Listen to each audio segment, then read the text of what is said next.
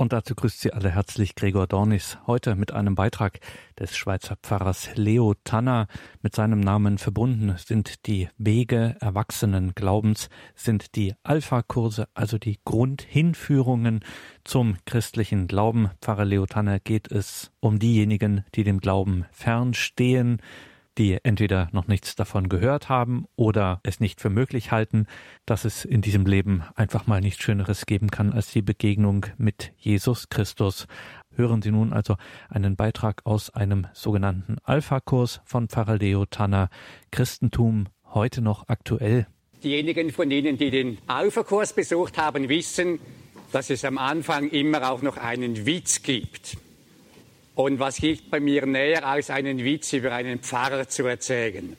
Ein Pfarrer hat sich immer wieder geärgert, dass der Opa vom Max, der Max war ein Ministrant, regelmäßig bei der Predigt eingeschlafen ist.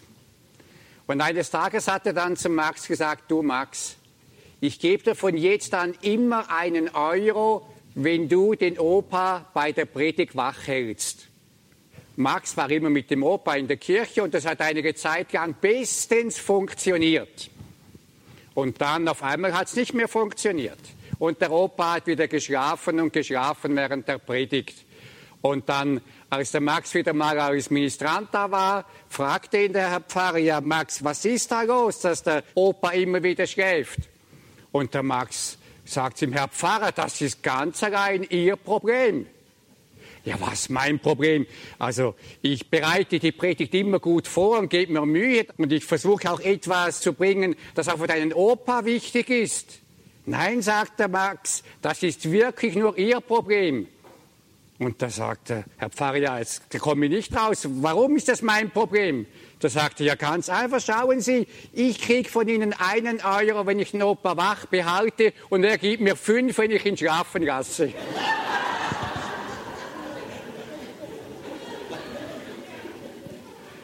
Vielleicht noch einen zweiten Witz so zum Anfang auch. Ein Paar, frisch verheiratet, voller Liebe. Aber ein Problem war in dieser Ehe da. Der Mann, der ging jeden Abend zum Stammtisch und sie saß zu Hause alleine und das ging irgendwie mit der Zeit so auf die Nerven, hat sie sich einen Ruck gegeben und ist halt eines Tages auch hingegangen zum Stammtisch der junge Mann sieht sie kommen und sagt, ja, mein Schatz, komm, setz dich daher. Er spendiert dir gerade einen, einen großen Schnaps. Die junge Frau weiß nicht, was das ist und sie trinkt ihn in einem Ding runter und da schüttelt sie sich und sagt schließlich, boah, das schmeckt abscheußlich. Da sagt der junge Ehemann zu ihr, ja, ja, und du meinst, wir amüsieren uns hier. Ich denke, es gibt sehr viele Möglichkeiten, wie wir uns durch das Leben mogeln können. Und viele mogeln sich auch lange durch das Leben, aber irgendwann, irgendwann kommt für jeden der Punkt, da wird er mit der Realität seines Lebens konfrontiert. Ich zitiere aus einem Brief, wir sind reicher als unsere Großeltern. Wir leben in besseren Häusern und schöneren Wohnungen. Unsere Ernährung ist um ein Vielfaches besser geworden. Wir haben mehr gesehen, mehr gelesen und wissen über viel mehr Dinge Bescheid, als Sie gewusst haben. Wir sind gesünder, leben länger und kleiden uns schöner. Sind wir aber glücklicher als unsere Großeltern? Diese Frage können wir leider nicht mit Ja beantworten, denn wir beklagen uns mehr und sind wesentlich unzufriedener als sie. Soweit das Zitat dieses Briefes. Wenn wir gestützt auf Untersuchungen und Umfragen eine Zeitanalyse durchführen würden, würde dieser Brief vermutlich in manchem, vielleicht sogar im meisten bestätigt. Denn heutzutage gibt es mehr unzufriedene und betrogene Ehefrauen und Ehemänner. Es gibt mehr Menschen, die in Beziehungen enttäuscht wurden. Es gibt mehr alleinerziehende Eltern. Es gibt mehr Menschen mit psychischen Störungen und Belastungen. Es gibt mehr Menschen, die in Süchten und verschiedenen Abhängigkeiten gefangen sind. Es gibt mehr Menschen, gerade auch junge Menschen, die keine Freude mehr am Leben haben und sich selber das Leben nehmen. Und das ist eine Liste, die könnte man weiterführen. Und wenn ich jetzt das so sage, dann deswegen, weil hinter all dem ist eine Not verborgen. Der Mensch will leben. Der Mensch sucht nach Leben, nach einem guten Leben. Und der Mensch sucht hier, er sucht dort. Und überall, wo er ein Häppchen mehr Leben, mehr Glück, mehr Freude erfahren kann oder erhaschen kann, da geht er hin. Und was ihm Freude, Glück und Lustgewinn verspricht, das will er haben. Und sehr, sehr oft wird er dann aber wieder enttäuscht. Vieles, was ihm so viel versprochen hat, zerfällt nachher wie ein Kartenhaus zusammen. Und zurückbleiben heute vielfach unerfüllte Menschen, zerbrochene und verwundete Menschenherzen, Menschen, die am Leben leiden und vor allem Menschen, die sich nach Liebe sehnen. Das Liebesdefizit ist die größte Not des heutigen Menschen. Und wir können uns fragen, wo findet der Mensch das, was er im Herzen so sucht? Könnte eine Antwort vielleicht der christliche Glaube sein? Ja, kennen wir überhaupt das Christentum? Ein Mitbruder von mir, der Franz Wirle, der war im Jahr 2000 in Peru in den Ferien. Mit einem Kollegen spazierten sie oder wanderten sie in den Anden. Da begegneten ihnen Indios und die Kinder, die riefen voll Freude auf diese Fremden zu. Und der Franz, der hatte ein gutes Herz. Der wollte diesen Kindern eine Freude machen, er wollte ihnen etwas schenken und dann nahm er aus dem Rucksack eine Schokolade hervor. Sie war durch die Sonneneinstrahlung ein bisschen weich geworden. Er nahm das Papier weg und streckte diese Schokolade diesen Kindern hin. Und als sie das sahen, wandten sie sich verwirrt und erschreckt von ihm ab und rannten davon. Franz verstand die Welt nicht mehr. Da sagte sein Freund zu ihm, du, denk mal ein bisschen darüber nach. Diese Kinder wissen nicht, was Schokolade ist. Sie haben noch nie Schokolade gesehen und gegessen. Und stell dir vor, an was werden sie sich wohl erinnert haben, als du ihnen eine braun-schwarze Ware hingehalten hast? Aber das zeigt doch ein Stück weit auf, was der Mensch nicht kennt, das kann er nicht lieben. Und wenn wir den christlichen Glauben nicht kennen, können wir nicht lieben. Darum ganz einfach ein paar Gedanken zu der Frage, um was geht es überhaupt beim Christsein? Ein 35-jähriger Mann erzählt, das Christsein interessierte mich früher überhaupt nicht. Wenn ich zurückdenke, lebte ich immer in der Hoffnung auf die Zukunft. So dachte ich beispielsweise, wenn ich die Volksschule fertig habe, dann, dann fängt das Leben an. Und wenn ich die Mittelschule fertig habe, dann fängt das Leben an. Wenn ich die Lehre fertig habe und verdiene, dann. Und so lebt er immer auf die Zukunft dann. Er lebte auf den Freitag, dann ist Wochenende, er lebte auf die Ferien, immer auf die Zukunft hin. Und eines Tages hat er dann festgestellt, ich lebte immer nach vorne. Ich lebte immer für das Kommende. Und wenn dann dieser Moment, auf den ich innerlich hingelebt habe, da war, dann merkte ich, das ist es auch nicht, was ich suche. Irgendwo suche ich nach etwas mehr, nach etwas Tieferem als das, was ich so erlebe. Und so kam ich zur Überzeugung, sagte er, dass das Leben mehr sein muss als das, was ich bis jetzt erfahren habe. Nach was sehnt sich denn dieser junge Mann? Nach was sehnen wir uns?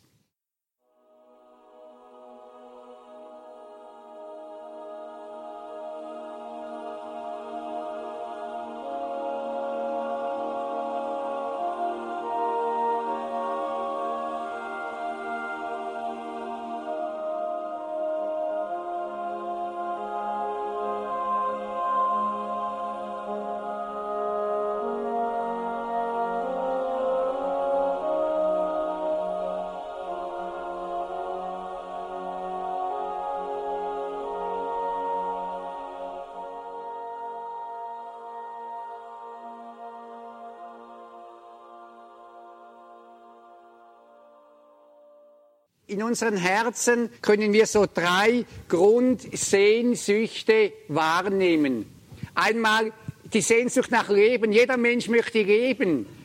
Das spüren wir dann, dass wir oft am Leben hängen. Und vor allem sehnen wir uns nach geliebt sein. Jeder Mensch möchte genauso, wie er jetzt ist, angenommen und geliebt sein. Einfach so. Dass es okay ist, so wie man ist, auch wenn man nicht perfekt ist oder nicht die Schönste oder der Schönste ist und so weiter. Aber einfach angenommen sein, willkommen sein, geliebt sein. Und der Mensch hat eine Sehnsucht nach Gemeinschaft, nach Dazugehören. Jeder möchte dazugehören zu einer Gemeinschaft, zu einer Gruppe. Jeder Mensch sehnt sich nach guten Beziehungen. In guten Beziehungen lebt er auf, da erfährt er Geborgenheit. Und jeder Mensch sehnt sich auch danach, ein guter Mensch zu sein. Jeder möchte lieben können, gut sein, sich verschenken können. Wir möchten uns am Wohlergehen der anderen freuen können. Wir möchten für das Gute und Wahre einstehen. Ja, ganz tief im Herzen möchten wir Heldinnen und Helden der Liebe sein. Und irgendwie spüren wir, das wär's. Das wäre das wahre, das echte, das tiefe Leben. Und dann sehnen wir uns nach einer Aufgabe. Jeder möchte wertvoll sein, seine Gaben, seine Fähigkeiten, seine Kräfte einsetzen können. Das sieht man manchmal bereits bei kleinen Kindern. Sie wollen mithelfen und durch das Mithelfen empfangen sie Bestätigung. Sie sind ein wertvoller Mensch. Wenn jemand Ihnen das sagt, das tut einem Menschen gut. Das belebt, das stärkt unser Wohlbefinden. Das zeigt eben diese Sehnsucht, die wir haben. Aber es klappt leider nicht immer mit unseren Sehnsüchten. Wir machen oft auch ganz andere Erfahrungen im Leben. Wir erfahren Ablehnung, wir erfahren gespannte Beziehungen und wir spüren manchmal auch Negatives in uns drin. Und das kann Folgen haben. Christa Weiß schreibt, seit Jahren laufe ich mit einer Maske herum. Sie ist mein zweites Gesicht geworden. Ich habe gelernt, wie man es macht, seine Schwächen und Unstimmigkeiten zuzudecken, seine Gefühle zu verbergen. Ich lächle nach außen hin, aber mein Lachen ist nicht echt. Ich lege Sicherheit an den Tag, aber in Wirklichkeit ist es eine Schau. Ich tue, als hätte ich alles, was mich glücklich macht, aber tief in mir drin bin ich voller Sehnsucht und Heimweh. Warum gebe ich mich nicht so, wie ich wirklich bin? Wenn ich dann alleine bin, für mich im Zimmer, dann fällt mir die Maske vom Gesicht. Wenn dann einer käme und sagte, ich mag dich trotzdem, ich will dich genauso wie du bist, ich brauche dich. Sie schreibt nicht mehr weiter, was dann in ihr geschehen würde.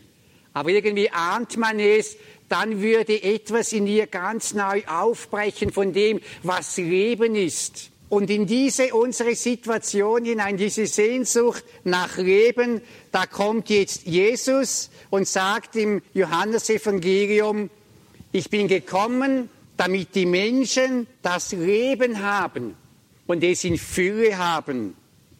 Was ist dieses Leben in Fülle? Es ist das, nachdem wir uns im allertiefsten sehnen, wo wir spüren, wenn wir das leben, dann sind wir verbunden mit einer tief inneren Energiequelle. Dieses Leben in Fülle ist nicht ein Etwas, sondern eine Beziehung, ein Du. Es ist die Beziehung zu Gott, die Beziehung zu Jesus Christus. Doch solange wir diese Beziehung nicht haben, können wir sie uns auch gar nicht vorstellen. Wenn jemand noch nie verliebt war, wie sollte dann vorstellen, wenn jemand sagt, du, ich bin verliebt und strahlt wie ein Herrgötter? Und so, wenn jemand die Erfahrung der Beziehung zu Gott noch nicht gemacht hat, kann er sich das gar nicht vorstellen und er merkt nicht einmal, dass sie ihm fehlt. In diesem Zusammenhang erinnere ich mich an eine Geschichte, die ich mal gehört habe. Der Chefredaktor einer amerikanischen großen Zeitung erhielt eines Tages den Brief eines reichen Farmers. Und er hat diesen Brief in der Zeitung auch veröffentlicht. Und dieser reiche Farmer hat geschrieben, sehr geehrter Herr Redaktor, Dieses Jahr hatte ich ein interessantes Experiment gemacht. Im Frühjahr habe ich jeden Sonntag dazu verwendet, um zu säen, anstatt in die Kirche zu gehen. Während des Sommers habe ich keinen Sonntag ausgelassen, um auf dem Feld zu arbeiten. Und im Herbst habe ich jeden Sonntag geerntet. Und was konnte ich feststellen? Meine Ernte ist wesentlich besser und ergiebiger ausgefallen als die Ernte meiner Nachbarn, die nur wochentags gearbeitet haben und jeden Sonntag die Kirche besucht haben. Und was sagen Sie dazu? Der Chefredakteur hat eben diesen Brief veröffentlicht in der nächsten Aufgabe und schrieb dann als Kommentar darunter, was ich dazu sage ist, Gott begleicht seine Rechnung nicht immer im Oktober. Und ich denke, Gott geht es überhaupt nicht um Rechnungen. Gott geht es um etwas viel, viel anderes. Gott geht es um Freundschaft. Der Wunsch Gottes ist, uns Menschen seine gewaltig große Liebe und Freundschaft erfahren lassen. Und dieser arme Farmer, so angefressen vom Arbeiten und vom Mehrhaben, der verpasst das Wesentlichste seines Lebens, die Freundschaft mit Gott.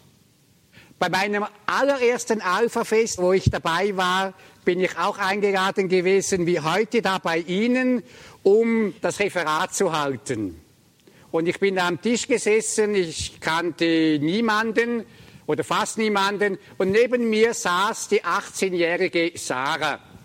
Wir sind miteinander ins Gespräch gekommen und sie hat dann gesagt, ja, ich bin heute Abend eingeladen worden, um Musik zu machen. Und ich habe dann gesagt, ja, und ich bin eingeladen worden, eben um das Referat zu halten. Dann hat sie mich dann gefragt, ja, was ich denn sei. Da habe ich gesagt, ja, ich sei Pfarrer. Da hat sie mal große Augen gemacht und hat mich dann gefragt, ja, wie kommen Sie denn dazu, Priester zu werden? Und dann habe ich ihr ganz kurz meine Geschichte erzählt. Er erzählt so, als ich elf Jahre alt war, hatte ich von einer Stunde auf die andere die tief innere Wahrnehmung in mir, du sollst Priester werden. Aber lange verdrängte ich das, ich wehrte mich dagegen. Ich wollte doch auch ein normaler Mensch sein oder heiraten, Frau haben, Kinder haben. Aber dieses ganz tief Innere ging nie, nie weg. Und das führte mich dann mit 15, 16, 17 Jahren eine große innere Krise, einen großen inneren Zwiespalt. Und dann hat mich diese innere Not, diese inneren Probleme, haben mich zum Beten und zum Bibellesen geführt. Und mehr und mehr wurde ich angezogen von einer unglaublichen Wärme und Liebe, von einer Liebe, die mein ganzes Sein durchdrungen hat. Ich war nachher noch öfters verliebt in meinem Leben.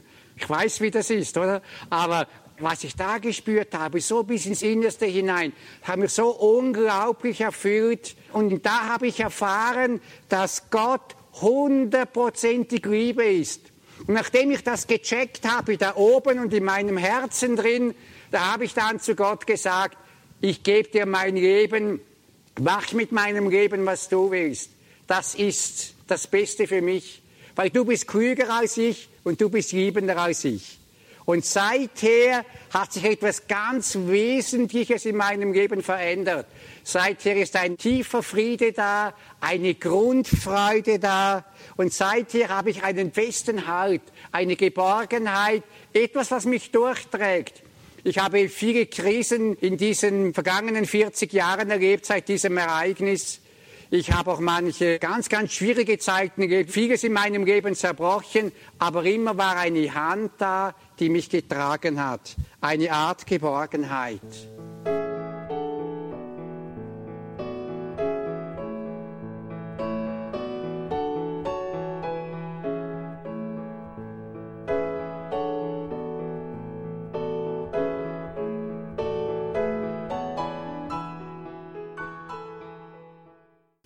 Was bewirkt der Glaube? Ich habe ein Du. Ich habe ein großes Du, einen Partner, einen Freund.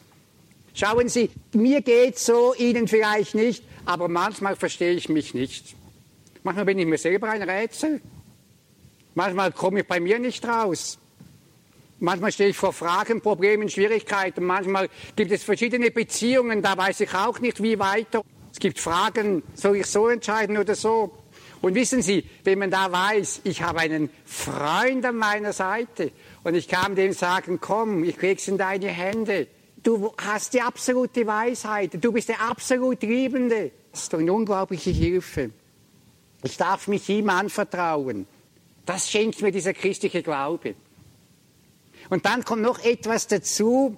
Ich erinnere mich noch an meine Kindheit, ist schon lange her. Aber einige von euch kennen das vielleicht auch. Es war so die Zeit, da sind gerade die ersten Fernseher aufgekommen. So schwarz-weiße Flimmerkästen. Und wenn man da ein Skirennen geschaut hat, hat es immer wieder so geflimmert. Wir hatten keinen Fernseher zu Hause, aber ein Nachbar. Und da bin ich oft Fernsehschauen gegangen zu ihm. Und ich muss sagen, obwohl man nur den Schweizer bekommen hat und den ARD, es war für mich ein Genuss, Fernsehen zu schauen. Das war ein Genuss. Später kaufte der Mann eine Antenne und noch später einen Farbfernseher. Und plötzlich empfing man farbige Bilder, alles klar. Dann endlich den ZDF mit den besten Spielfilmen und so weiter. Ja, unser Fernsehgenuss ist damals um Dimensionen vergrößert worden. Hätte man uns zuvor gefragt, ob wir mit der Schwarz-Weiß-Kiste zufrieden wären, hätten gesagt, natürlich super. Aber hätte man uns die gleiche Frage nachher gestellt, hätten wir gesagt, nein, nie, auf keinen Fall mehr. Ich habe jetzt etwas viel Besseres, viel Wunderbares entdeckt. Und genauso ist es, wenn man den christlichen Glauben nicht kennt.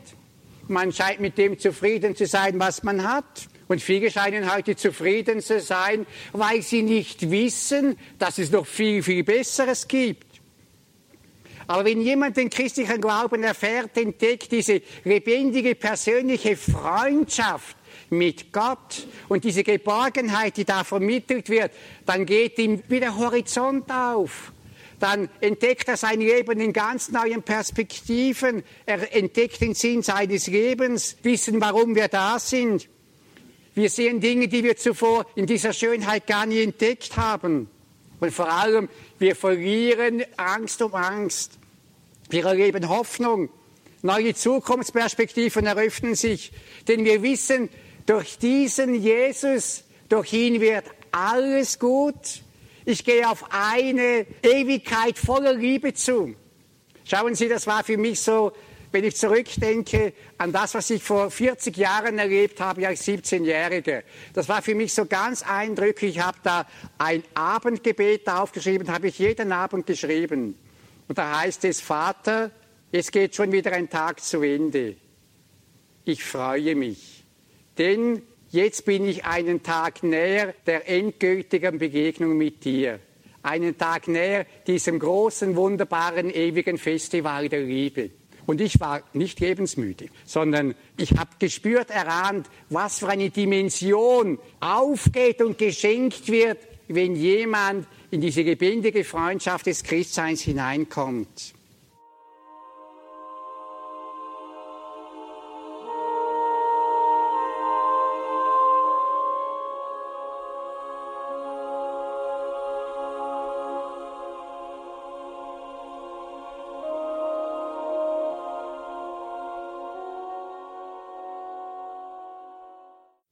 Doch ein letztes. Wir alle sind nach dem Bild Gottes erschaffen. Und darum trägt jeder Mensch ganz tief in sich etwas Edles, etwas Wunderbares, etwas einzigartig Schönes in sich. Und andererseits entdecken wir aber Dinge in uns, über die wir nicht so ganz glücklich sind. Dinge, von denen wir wissen, dass sie falsch sind.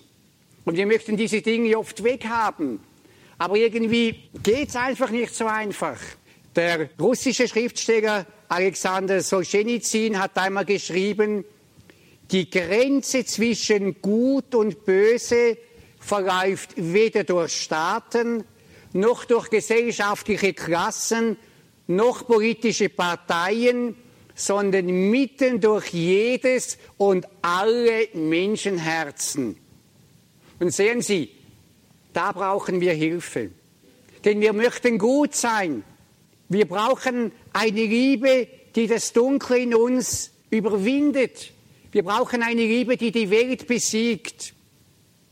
Und da kommt Jesus und sagt ganz schlicht einfach, ich habe die Dunkelheit der Welt besiegt. Ich bin diese Liebe, die stärker ist als alles Böse. Und Jesus hat das vorgelebt. Und er sagt, ich will dir diese Liebe schenken. Und es gibt sehr, sehr viele Beispiele von Menschen, in denen wir sehen können, dass diese Liebe in ihnen das Dunkel besiegt hat. Am 31. Juli 1991 jährte sich ein solches Ereignis zum 50. Mal. Am letzten Julitag 1941 heulten die Sirenen in Auschwitz Alarm. Ein Gefangener war ausgebrochen und als Vergeltungsmaßnahme mussten zehn seiner Mitgefangenen sterben, indem sie für einen speziell zu diesem Zweck gebauten Bunker gesperrt wurden und ihnen stand ein qualvoller, langsamer Hungertod bevor. Den ganzen Tag warteten die Männer in der brütenden Hitze, hungrig um ihr Leben bangend, während der deutsche Kommandant mit seinem Assistenten zwischen die Reihen umherging und willkürlich eine Auswahl von zehn Opfern traf. Und du, und du, und du, und als der Kommandant auf einen jungen Mann namens Franz Gajonicek zeigte, rief dieser verzweifelt, meine arme Frau und meine Kinder. Im nächsten Moment trat ein Mann mit einer runden Drahtbrille aus der Reihe hervor. Was will dieses Pogenschwein? herrschte der Kommandant ihn an. Dieser sagte, ich bin katholischer Priester, ich bin bereit für diesen Mann zu sterben, ich bin alt, 47. Aber er hat Frau und Familie. Ich habe niemanden. Das sagte Maximilian Kolbe. Genehmigt, sagte der Kommandant und ging weiter. An diesem Abend wurde ein Priester mit neun anderen Männern in den Hungerbunker gesperrt. Normalerweise hätten sie einander wie Kannibalen in Stücke zerrissen, doch diesmal war es völlig anders. Solange sie noch Kraft hatten, beteten und sangen sie, während sie nackt auf dem Boden saßen oder lagen. Nach zwei Wochen im Hungerbunker waren drei Männer und Pate Maximilian noch am Leben. Und der Hungerbunker wurde für andere gebraucht. So wurden diese vier Überlebenden mit der Phenolspritze aus dem Weg geschafft. Und Pater Maximilian er war 47 Jahre alt. Am 10. Oktober 1982 wurde sein Tod auf dem Petersplatz in Rom gewürdigt. Unter den 150.000 Mitfeiernden war auch Franz Gajonicek, seine Frau, seine Kinder und seine Enkelkinder. Der Tod dieses Maximilian Kolbe hatte das Leben vieler, vieler Menschen ermöglicht. Und der Papst sagte dann, dieser Tod war ein Sieg, der über alle Systeme von menschlicher Verachtung und Hass hinweggerungen wurde. Ein Sieg, der an den Sieg unseres Herrn Jesus Christus erinnert. Es war der Sieg der göttlichen Liebe in einem Menschen. Ein weiteres Beispiel das Sie sicher sehr gut kennen, Mutter Teresa, die vor einigen Jahren verstorbene Ordensfrau. Sie ist nach Indien gekommen, nach Kalkutta, und da sah sie, wie viele arme Menschen einfach auf der Straße starben, völlig vereinsamt. Niemand kümmerte sich um sie. Und das berührte sie so sehr, dass sie ein Haus suchte und die Sterbenden aufnahm, damit sie wenigstens in Liebe und Würde noch sterben könnten. Und sie sagte, nicht geliebt zu sein, nicht gewollt zu sein, das ist die schlimmste Krankheit. Und so begann dieses große, große Werk der Liebe, dass viele arme Menschen Gottes Liebe ganz neu erfahren ließ. Und diese Liebe in diesen zwei Personen und in unzähligen anderen Menschen so sichtbar erfahrbar wird. Diese Liebe will Gott jedem von uns geben. In unserem ganz kleinen Leben, in unseren Beziehungen, in unserer Familie, im Beruf, überall wo wir sind, will uns Gott die Kraft seiner Liebe geben. Er will, dass in uns die Dunkelheit besiegt wird und dass durch uns seine Liebe aufleuchtet und ausstrahlt in diese Welt hinein. Um das geht es beim Christsein. Zusammenfassend können wir sagen, der christliche Glauben gibt Leben, eine innere Lebendigkeit, er erfüllt die tiefsten innersten Sehnsüchte, er ermöglicht Leben mit ewigen Zukunftsperspektiven, auf die wir uns nur noch freuen können. Der christliche Glaube gibt Halt und Geborgenheit mitten in allem, was zerbricht in diesem Leben. Und der christliche Glaube ermöglicht Liebe in so vielen schwierigen Beziehungen in dieser Welt drin. Mit anderen Worten, der christliche Glaube belebt, er macht unser Leben attraktiv, ausstrahlend, spannend und schön. Und das ist der Grund, warum ich vom christlichen Glauben so sehr fasziniert bin. Vielleicht denken Sie ja typisch Pfarrer, oder? Der muss ja Werbung machen für seine Firma, oder irgendwie. Oder andere denken vielleicht, der ist ein Schwärmer, oder? Der spinnt, der, der übertreibt. Eine andere Reaktion könnte sein, dass jemand so ganz tief im Herzen wahrnimmt, ja, wenn das wirklich so ist, was der da vorne erzählt, dann, dann interessiert mich das. Dann möchte ich wirklich diese Dimension des Christseins ganz persönlich entdecken und kennenlernen. Und wenn das in Ihrem Herzen da ist, dann lade ich Sie ein, zum nächsten Alpha-Kurs zu kommen. Ich lade Sie ein, oder nächsten Angebot, wo man in dieses Christsein hineinwachsen kann, dass Sie das ergreifen. Und Sie werden entdecken, da ist ein Gewinn verborgen, den Ihnen der größte Sechser im Lotto nicht geben kann. Etwas, was Sie von innen her begebt und erfreut. Wir haben nicht alle Antworten. Wir versuchen einfach das, was wir haben, weiterzugeben, das, was wir empfangen haben, zu bezeugen. Eine dritte Reaktion könnte jetzt noch sein, es würde mich eigentlich interessieren, aber irgendetwas hält mich zurück. Ein Mann hat einmal den christlichen Glauben mit einem Schwimmbecken verglichen. Er hat gesagt, ich stehe am Rand und ich möchte wie hineinspringen in dieses Wasser, in diese Liebe Gottes, in diese Erfahrung dieses christlichen Glaubens. Aber ich habe Angst, etwas hält mich zurück. So möchte ich beten, guter Gott.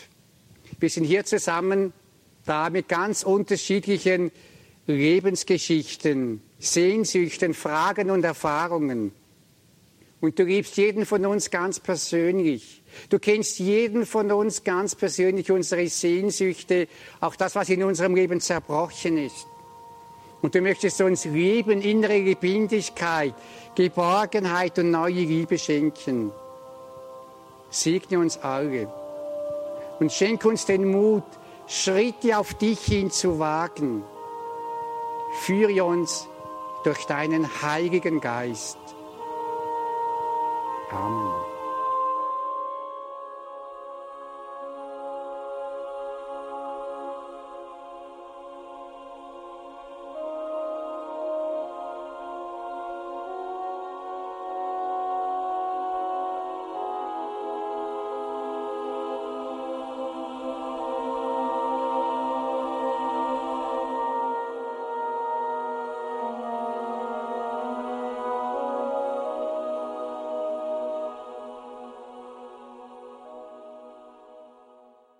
Im heutigen Katechismus hörten Sie Pfarrer Leo Tanner aus Jonschwil in der Schweiz mit einem Beitrag aus einem seiner vielen Alpha-Kurse, die zum christlichen Glauben hinführen möchten, Neugier wecken möchten auf die Schönheit des Evangeliums.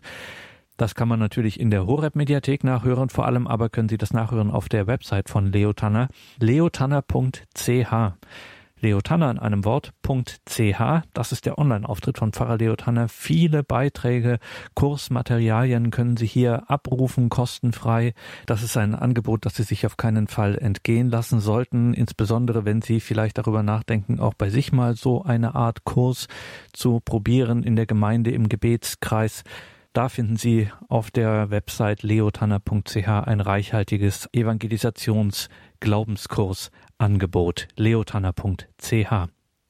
Danke Ihnen allen fürs Dabeisein, liebe Hörerinnen und Hörer. Danke vor allem für Ihre Verbundenheit mit Radio Horeb, dass Sie diese Glaubens- und Gebetsgemeinschaft möglich machen durch Ihr Gebet, durch Ihre Spenden. Ein herzliches Vergelt's Gott allen, die uns hier geistlich und materiell unterstützen. Ohne Ihre Gebete und ohne Ihre Spenden gäbe es dieses Radio nicht. Ein herzliches Vergelt's Gott. Einen gesegneten Abend wünscht Ihr Gregor Dornis.